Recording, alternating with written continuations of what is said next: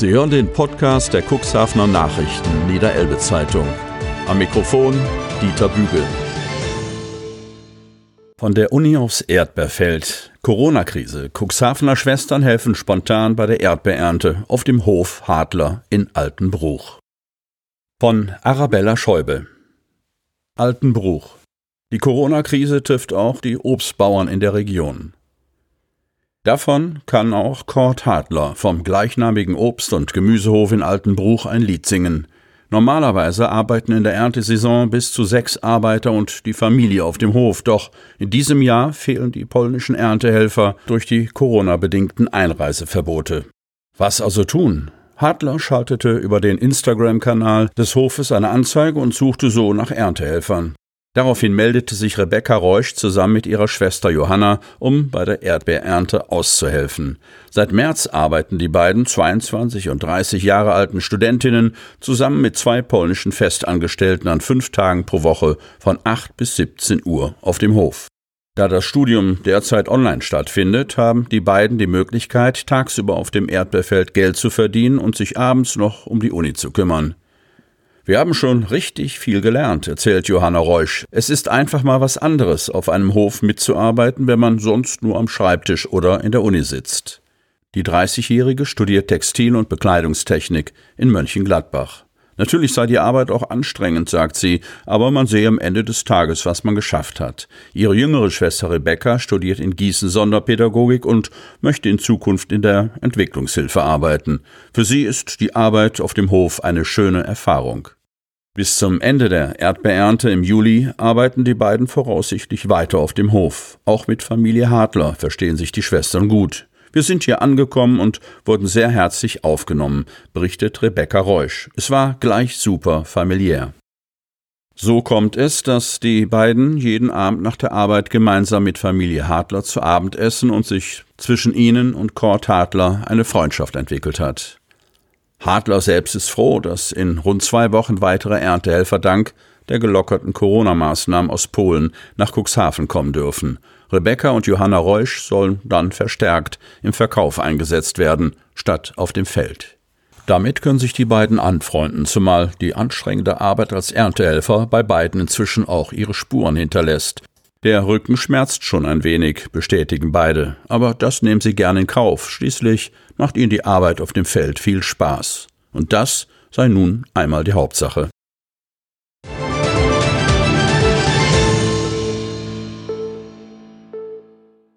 Schönheitskur für den Oldie. Schiffseigner warten auf den Förderbescheid, um die Werft mit den Reparaturen zu beauftragen. Von Wiebke Kramp. Cuxhaven Oberndorf. Immerhin 148 Jahre hat der Dampfer Mokambo unterm Kiel. Damit soll er das älteste Fahrgastschiff Deutschlands sein. Doch ein stolzer Schwan sieht anders aus. Fern ihres Heimathafens Oberndorf duckt sich die Mokambo hinter einem blauen Kutter an die Pier in Cuxhaven. Anstatt auf der Oste zu tuckern, wartet der Oldie seit Jahresbeginn bei der Emting-Werft im neuen Fischereihafen auf seine Schönheitskur, denn er ist nicht flott. 1872 lief der Oldie in Hamburg vom Stapel, doch der Zahn der Zeit hat an dem maritimen Kulturerbe seine Spuren hinterlassen. Doch solch einen Oldtimer wieder flott zu machen, ist eine kostspielige Angelegenheit. Auf 200.000 Euro belaufen sich laut Eignerin Petra Kanje die Kostenvoranschläge. Das Herzstück, die Maschine, muckt und Rost setzt der Mokambo zu. Die Eigentümer hoffen, dass die avisierten Fördergelder bald fließen, um die Werft mit den notwendigen Arbeiten beauftragen zu können. Und dann müssen sie auch noch sicher sein, dass die Ersatzteile rechtzeitig eintreffen. Aus eigener Kraft schaffen es die Mokambo-Eigner Petra und Sven Kanje, genannt Captain Knurrhahn, jedenfalls nicht, ihr Flaggschiff im Ostetourismus wieder in Fahrt zu setzen. Dafür benötigen sie professionelle Hilfe und eben auch öffentliche Unterstützung. Finanzspritzen wurden von den lokalen Aktionsgruppen LAG, der LIDA Regionen Hadler Region sowie Kedingen-Oste signalisiert und auch die Gemeinde Oberndorf als Heimathafen des Oldtimers hat monetäre Unterstützung beschlossen, damit die Mokambo wieder Flaggschiff der Fährpromenade wird. Untätig waren Kanyes derweil nicht. Sie haben die zurückliegenden Monate genutzt, um die Arbeiten vorzunehmen, die sie aus eigener Kraft bewerkstelligen können. Wir haben an Bord alles gemacht, was eigentlich in den nächsten drei Jahren angestanden hätte. Im Lagerraum haben wir alles abgeklopft und geschliffen, schildert Petra Kanie. An Bord ist alles aufgeräumt und ordentlich mit Plan abgedeckt. Jetzt hoffen wir, dass der Förderbescheid bald kommt. Avisiert sei er jedenfalls. Wir haben erstmal unseren Fahrplan auf Juli verschoben, sagt Petra Kanie. Doch selbst wenn ihre alte Dame in Kürze wieder fit und schön ist, heißt das noch nicht, dass die Leinen für Ausflugsturns auf der Oste losgemacht werden können. Da wird auch die aktuelle Corona-Lage noch eine Rolle spielen.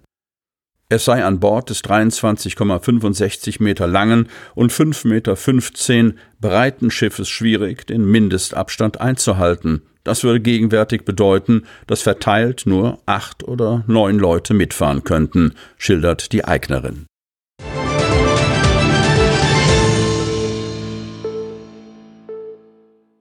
Keine Chance für echtes Homeoffice. Köstersweger vermissen in der Krise Breitbandanschluss besonders. Ortsrat kämpft um Anschluss der Außenbereiche.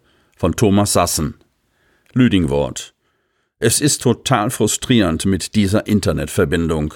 Homeoffice sei von seinem Hof in Köstersweg aus einfach nicht möglich. Dafür sei die Leitung nicht ausreichend, die Teilnahme einer Videokonferenz völlig ausgeschlossen, berichtete der ehemalige Landwirt Klaus Heinrich Behrens aus der Kopfenstraße am Dienstag dem Lüdingworter Ortsrat. Mit Ortsbürgermeister Thomas Brunken CDU an der Spitze bemüht sich der Ortsrat schon lange um einen Ausbau des Breitbandnetzes. Doch die Sache kommt einfach nicht voran, vor allem in den Außenbereichen von Lüdingwort, trotz Versprechungen der Regierung. Für die Netzbetreiber ist das Geschäft dort nicht lukrativ. Das Dilemma zu wenig Menschen, zu wenig Anschlüsse, die die Kosten für die Hausanschlüsse rechtfertigen würden. Was ohnehin schon ein großes Handicap für die Landbevölkerung ist, entwickelt sich jetzt während der Corona-Krise zu einem existenziellen Problem. Schließlich werde inzwischen von einem Teil der Arbeitnehmer verlangt, dass sie von zu Hause aus am PC ihre Aufgaben erledigen im sogenannten Homeoffice. Das sei von Kösters Weg aus aufgrund der geringen Übertragungsgeschwindigkeit des dortigen Netzes nicht möglich. Er als ehemaliger Landwirt habe damit schon lange seine Probleme. Als nun beim Ausbruch der Corona-Pandemie seine Tochter und ihr Mann für eine Zeit von Bremen aufs Land wechseln wollten, damit sich Oma und Opa um das Enkelkind hätten kümmern können, während sie ihren Job am PC erledigten, machte die Familie die bittere Erfahrung, technisch ist das nicht einmal ansatzweise darstellbar. Viel zu lange hätte eine Datenübertragung zum Server des Arbeitgebers in Bremen gedauert. Schon in der Versuchsphase wurde klar, das läuft nicht. Die jungen Leute mussten in Bremen bleiben und sich mit der schwierigen Betreuungssituation arrangieren, was eine Menge Stress bedeutete, so Behrens. Der Ortsrat kämpft seit langem um einen Anschluss auch der Außenbereiche an das Breitbandnetz, was bisher aus Kostengründen immer wieder verschoben worden sei, so Bürgermeister Brunken. Lange Zeit war das eher ein Randthema. Inzwischen ist die Netzanbindung zu einer Frage des Überlebens geworden. Sie gehört in einem Ort zur kritischen Infrastruktur wie Schule, Bank und Lebensmittelgeschäft. Fehlt es daran, bleiben auf Sicht die jungen Leute weg, weiß Brunken. Bisher wurde das Kabel aus Richtung Gudendorf kommend nur bis zur Autobahn verlegt und die dortigen Haushalte angeschlossen. Der Osten von Kösters Weg gehört diesbezüglich nach wie vor zum Tal der Ahnungslosen, wie es Behrens humorvoll ausdrückt. Dabei hatte er sogar versucht, der EWE e eine Brücke zu bauen und den Vorschlag gemacht, im Rahmen des geplanten Radwegebaus zwischen Köstersweg und Lüdingwort ein Leerrohr für ein Glasfaserkabel mit zu verlegen. Das hatte der Energieversorger jedoch abgelehnt mit dem Hinweis, dass grundsätzlich keine Leitungen in fremde Infrastruktur verlegt würde. Behrens bedauert das. Er ist Vorsitzender des Köstersweger Bürgervereins, der bereits den ersten Abschnitt des Radweges im vergangenen Jahr fertiggestellt hat. Unterstützung kam dagegen von Ortsratsmitglied Hagen Friedrichs. Der Berufsschullehrer berichtete, dass etliche Schüler im ländlichen Raum an den Internetangeboten der Schule nicht teilnehmen könnten, weil eben der Breitbandanschluss fehlt. Das sei eine nicht hinzunehmende Benachteiligung der Menschen im ländlichen Raum.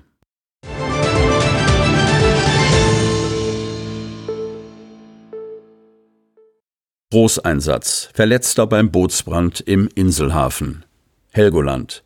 Bei dem Brand zweier Boote im Helgoländer Nordosthafen am Donnerstagnachmittag wurde eine Person verletzt. Die Feuerwehr war mehr als eine Stunde vor Ort, bevor das Feuer gelöscht war und die Bergung der Boote aus dem Hafenbecken beginnen konnte. Die Einsatzkräfte der Feuerwehr Helgoland um ihren Wehrführer und Einsatzleiter Heiko Ederle waren um 15.16 Uhr alarmiert worden. Zu diesem Zeitpunkt war die Rauchfahne über dem Hafen deutlich erkennbar. Ein Speedboot und eine benachbarte Segelyacht hatten Feuer gefangen. Als die Feuerwehr vor Ort eintraf, war eine Person mit Brandverletzungen bereits aus dem Gefahrenbereich gerettet worden. Sie wurde vor Ort von Rettungsdienst und Notarzt versorgt. Ein zunächst alarmierter Rettungshubschrauber wurde vor Ort nicht mehr benötigt und kam daher nicht zum Einsatz. Zur Brandbekämpfung ließ Ederle einen kombinierten Wasser- und Schaumangriff unter umluftunabhängigem Atemschutz durchführen. Nach rund einer Stunde war das Feuer restlos gelöscht, sodass die Feuerwehr ihren Einsatz beenden konnte. Die Bergung der beiden Boote aus dem Becken des Nordosthafens wurde nach dem Abschluss des Feuerwehreinsatzes eingeleitet. Über Brandursache, Schadenshöhe, Verletzungsgrad und Umfang der Bergungen kann die Feuerwehr keine Angaben machen.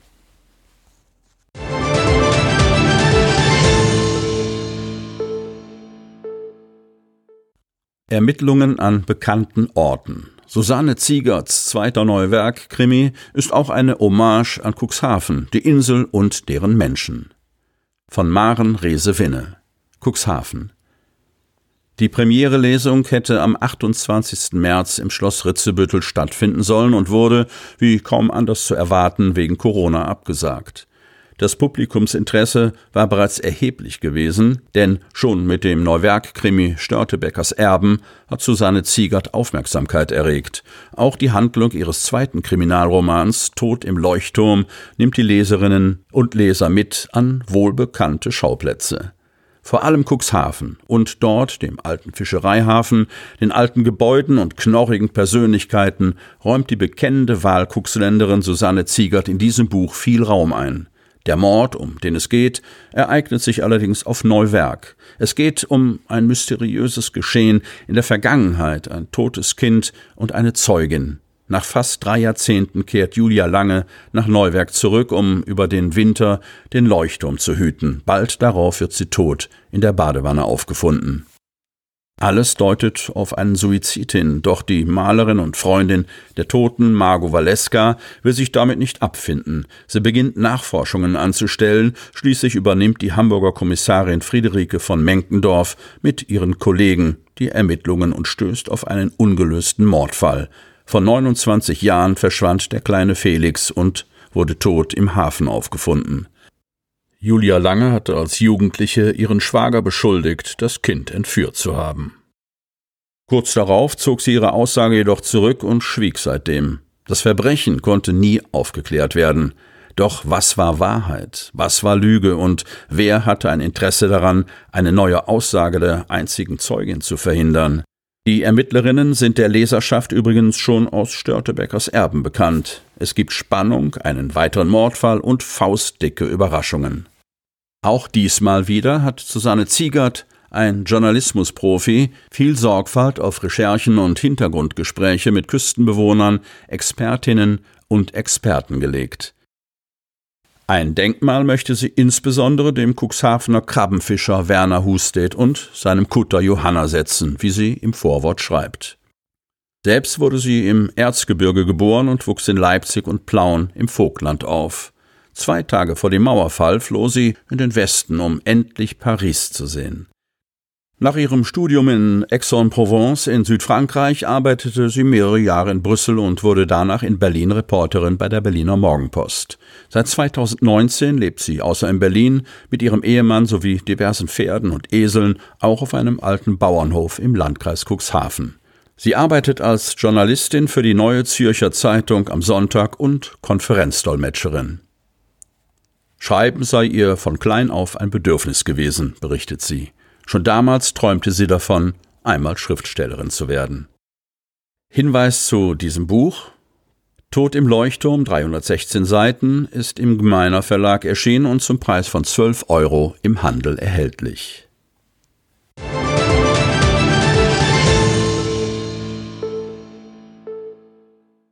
Dicke, hier nicht willkommen, Hotel wehrt sich, Bericht schlägt im Internet hohe Wellen.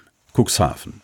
Dieser Bericht hat hohe Wellen geschlagen. Die Besitzerin eines Hotels in Cuxhaven ist in Erklärungsnot geraten, weil sich einige Gäste dort nicht willkommen gefühlt haben. Zuvor hatte ein Bericht über die angebliche Diskriminierung von übergewichtigen Gästen im Internet hohe Wellen geschlagen. Nach mehreren Beschwerden habe sie lediglich falsche Erwartungen vermeiden wollen. Die Gäste sollen ihren Aufenthalt genießen können, sagte Angelika Hagersheimer am Freitag der deutschen Presseagentur. Ihr liege es fern, Menschen zu diskriminieren. Radio Bremen hatte berichtet, dass in dem Hotel dicke Menschen nicht willkommen seien. Auf der Webseite des Hotels heißt es dagegen, aus Haftungsgründen weisen wir darauf hin, dass das Interieur für Menschen mit einem Körpergewicht von mehr als 130 Kilogramm nicht geeignet ist. Grund für den Hinweis auf der Homepage sei ein zusammengebrochenes Hotelbett gewesen, in dem ein übergewichtiger Gast geschlafen habe. Der Mann habe auf Schadensersatz geklagt, man habe sich außergerichtlich geeinigt, sagt Hagersheimer. Andere übergewichtige Gäste hätten kritisiert, nicht in die Dusche des Boutique-Hotels mit eher kleinen Zimmern zu passen oder zu unbequem auf den Stühlen im Frühstücksbereich zu sitzen.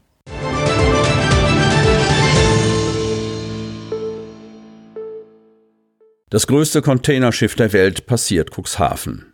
HMM Algeciras läuft am Sonntag den Hamburger Hafen an. Cuxhaven. Die HMM Algeciras mit einer Ladekapazität von 24.020 Fuß Standardcontainern TEU das derzeit größte Containerschiff der Welt wird am kommenden Sonntag, 7. Juni, am HHLA-Container Terminal Burchard Kai CTB anlegen. Das Schiff wird mit dem Abendhochwasser gegen 19 Uhr erwartet. Die 400 Meter lange und 61 Meter breite HMM Algeciras befindet sich auf ihrer Jungfernreise und macht erstmals im Hamburger Hafen fest. Während ihres Aufenthalts wird der Megafrachter rund 8500 Container bzw. 13.600 TEU laden und löschen und den Terminal Burchard Kai voraussichtlich am Mittwoch gegen 14 Uhr wieder verlassen. Die HMM Algeciras ist das neue Flaggschiff und der ganze Stolz der südkoreanischen Reederei HMM, vormals Hyundai Merchant Marine. Wir freuen uns sehr, die Algeciras hier in Hamburg zu begrüßen, sagt James Kim, Geschäftsführer der HMM Deutschland. Der Erstanlauf in der Hansestadt sei ein Meilenstein in den langen maritimen Verbindungen zwischen Südkorea und Hamburg und unterstreiche gleichzeitig die Bedeutung des Hamburger Hafens als Drehscheibe für den internationalen Seegüterverkehr. Die HHLA-Vorstandsvorsitzende Angela Tietzrath bekräftigt den Anspruch des Unternehmens, Schiffe aller Größen schnell und effizient abzufertigen. Gerade in Zeiten wie diesen, die uns durch globale Verwerfungen vor große Herausforderungen stellen, sind vertrauensvolle und verlässliche Partnerschaften wie die HHLA, die mit ihren Kunden über viele Jahre pflegt, das Fundament für eine wirtschaftlich erfolgreiche und nachhaltige Entwicklung am Standort Hamburg. Festmachen wird das unter der Flagge von Panama fahrende Schiff am Containerterminal Burchard Kai im Waltershofer Hafen. Die HHLA freut sich, dass die HMM nun mit seinen größten Schiffseinheiten nach Hamburg kommt. Das bestätigt uns in unseren vorausschauenden Investitionen in neue Brückentechnik und Lagerkapazitäten, um diese Schiffsgrößen abfertigen zu können. So Jens Hansen, Vorstandsmitglied und Chief Operating Officer COO der Hamburger Hafen und Logistik AG HHLA. Während der Corona-Pandemie habe sich gezeigt, wie wichtig Hamburg als größter deutscher Seehafen für eine zuverlässige Versorgung von Unternehmen und den Menschen in Deutschland sei.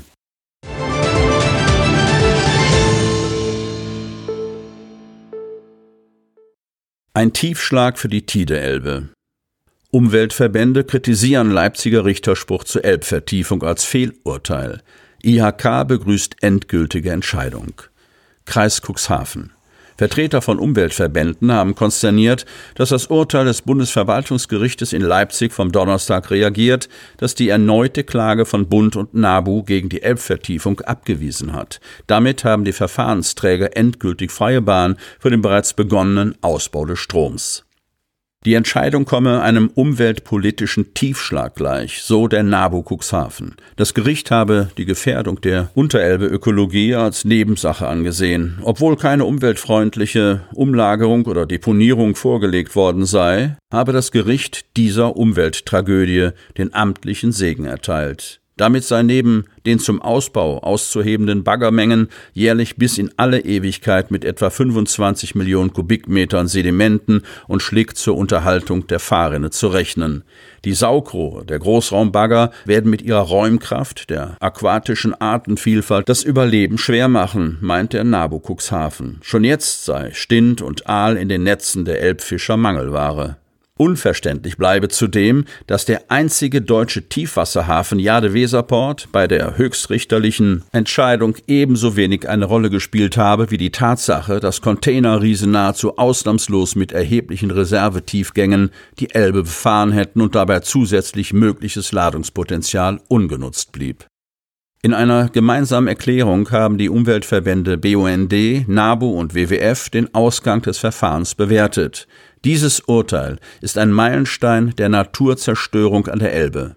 Nach 20 Jahren europäischer Verpflichtung zur Verbesserung der Gewässer geht es der Elbe schlechter als zuvor. Und heute ist die letzte juristische Hürde dafür gefallen, einen weiteren massiven Eingriff in den Fluss zu verwirklichen. Das enttäuscht uns sehr.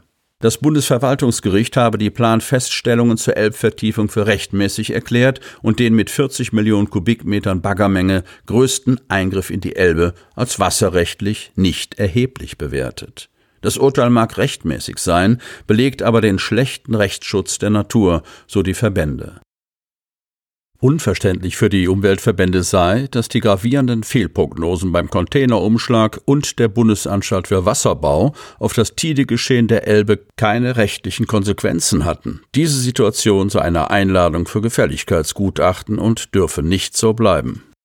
Nach acht Jahren rechtlicher Auseinandersetzung haben wir die neunte Elbvertiefung nicht verhindern können. Trotzdem haben wir Wichtiges für Natur und Umwelt erreicht. Ufervorspülungen in Naturschutzgebieten wurden verhindert, der Schutz gefährdeter Fischarten wie der Finte verbessert und Pflichtaufgaben im Naturschutz dürfen nicht als Kompensation für Naturzerstörung angerechnet werden, resümieren die Umweltverbände. Generell müssten die Planer lernen, dass die Nichtbeachtung von Natur- und Umweltvorschriften zu erheblichen Verfahrensverzögerungen führen könne.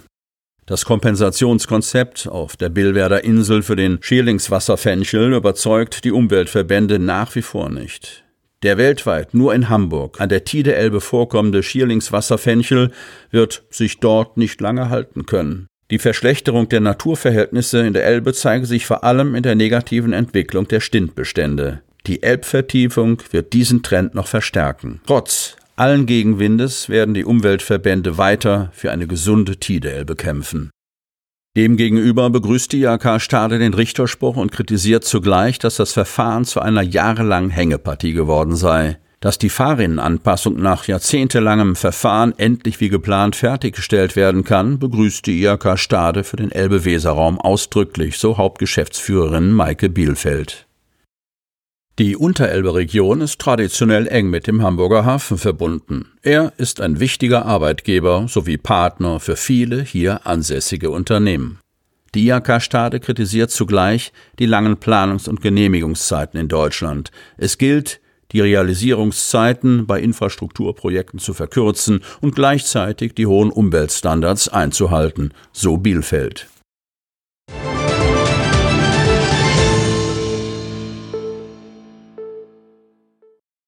Streit um Kita in Nähe von Mobilfunkmast. CDU in Hechthausen kritisiert geplanten Standort. SPD Panikmache. Von Eckbert Schröder. Hechthausen. Ein Kindergarten am Waldrand und in der Nähe der Grundschule. Was will man mehr? Ein solches Gebäude für die Lütten soll auch in Hechthausen gegenüber dem Sportplatz und der Siedlung am Walde entstehen. Die dafür notwendigen Untersuchungen und Planungen laufen. Doch jetzt ist eine Diskussion über einen Mobilfunkmast entbrannt, der sich in der Nähe des Sportplatzes befindet. Stellt er mit seinen Sendeanlagen eine potenzielle Gefahr durch elektromagnetische Strahlungen für die Jungen und Mädchen dar, die in den nächsten Jahren den Kindergarten besuchen? Die Antwort der Planer Nein. Doch nun soll, auf Druck der CDU, noch ein Experte angehört werden. Im Hechthausener Rat gibt es zwei Blöcke.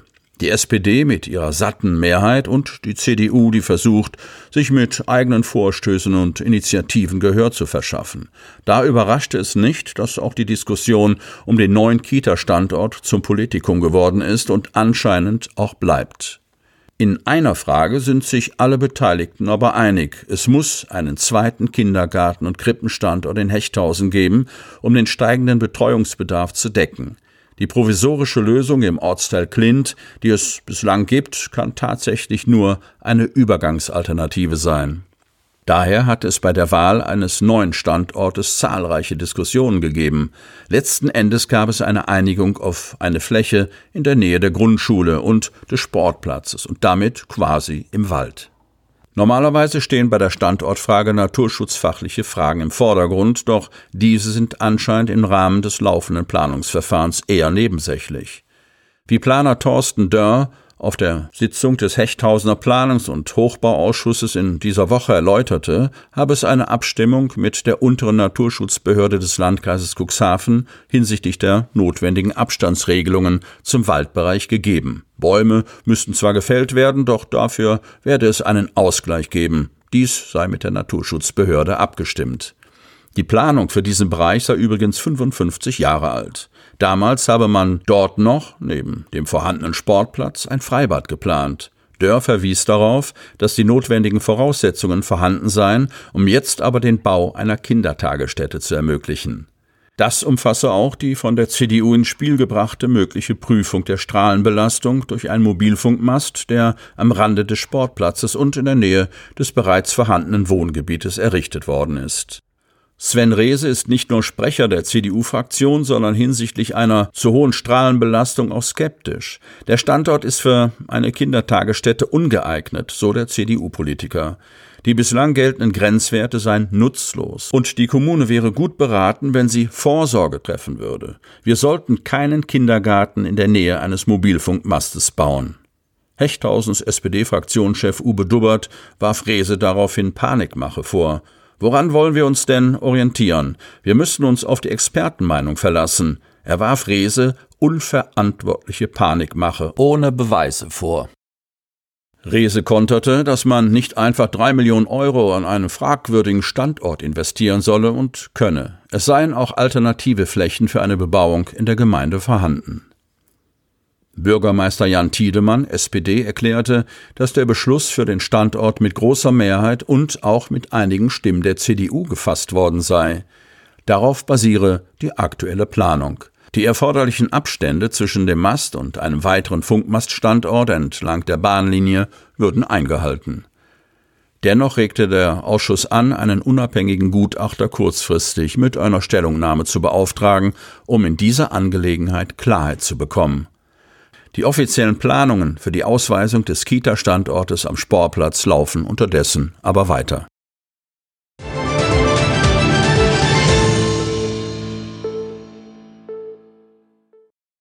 Kirche. Klaus Volkart bewirbt sich als Superintendent. Bülkau.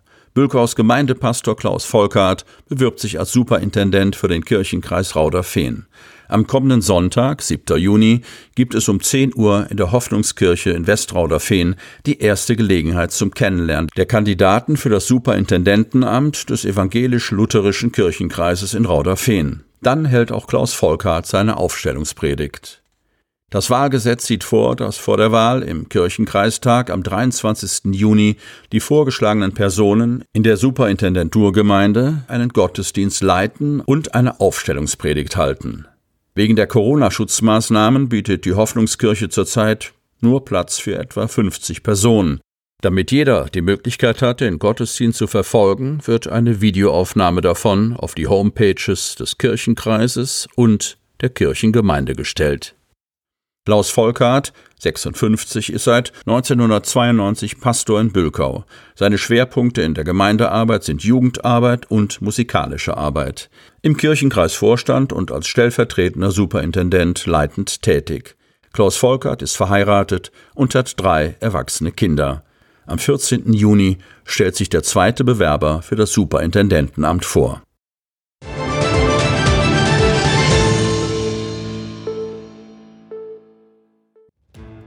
Sie hörten den Podcast der CNV Medien, Redaktionsleitung Ulrich Rode und Christoph Käfer. Produktion Rocket Audio Production.